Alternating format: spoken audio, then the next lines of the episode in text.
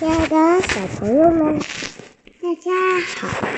今天我们来读一本书，书的名字叫做《孤独的小螃蟹》。每天午夜，每周六周日准时更新。好啦，话不多说，我们开始读第一个故事吧。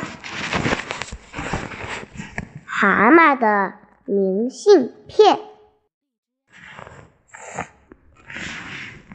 住在乡下的蛤蟆一直都这么穷。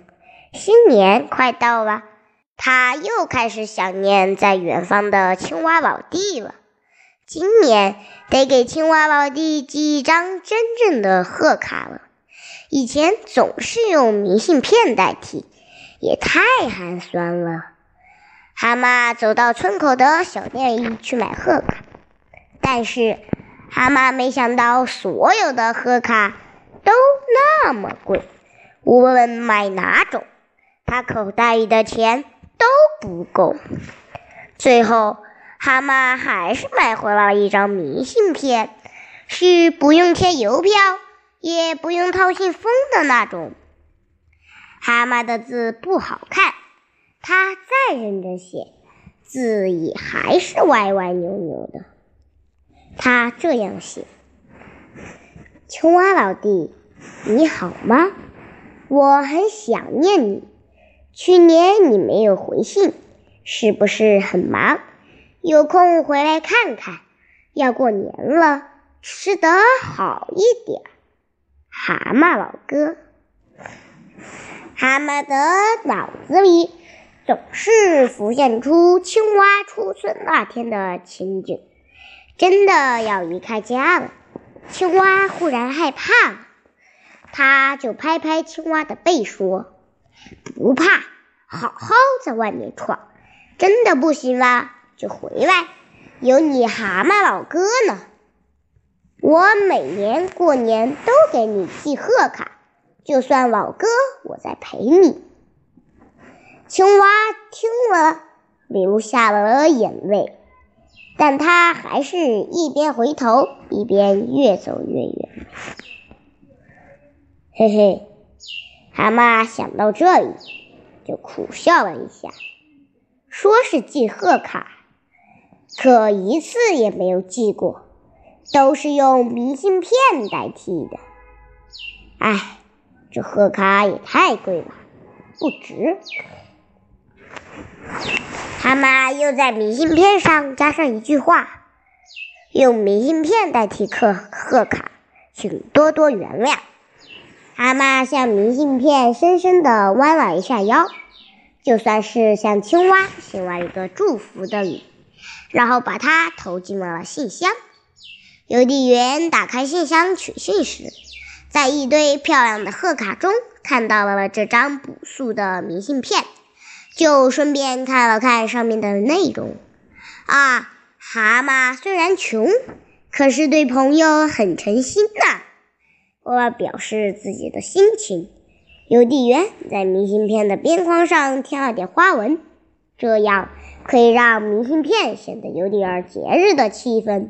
明信片被送到邮局，邮局里的小姐看到了这张明信片。啊，蛤蟆虽然穷，可是对朋友很诚心啊。为了表示他的心情，他在明信片的空白处添画了几片树叶和一朵鲜花，这样明信片又漂亮了一些。明信片在寄往青蛙家的路上，经过了很多人的手，大家都会看一看，看了之后。大家都会有一种感觉，现在是什么年代了？真还在用最低档的明信片表示祝贺，真老土。于是大家心里就会生出同情和感动，忍不住要往上面添画几笔，来表示一下自己的心情。明信片本来就不大，很快就被画满了。没地方画了，大家开始想别的办法，比如往上面扎丝带、棉花瓣，当然还有洒香水。明信片已经变得很漂亮，显得厚了一些，重了一些。蛤蟆写的字显得更笨、更难看了。明信片送的并不顺利，按照地址，明信片被送到了青蛙的家，但是青蛙没在家，门上也积了厚厚的灰尘。住在隔壁的人说：“青蛙先生的信，他早就不在这里了，搬走了。”邮递员问：“搬到哪里去了？”他做生意发了大财，还会住在这里？上半年就搬走了。香格里拉街一号的花园别墅，你把信送到那里去吧。砰的一声，隔壁的人把门关上了。邮递员又把明信片带回来，放进了一个塑料筐里。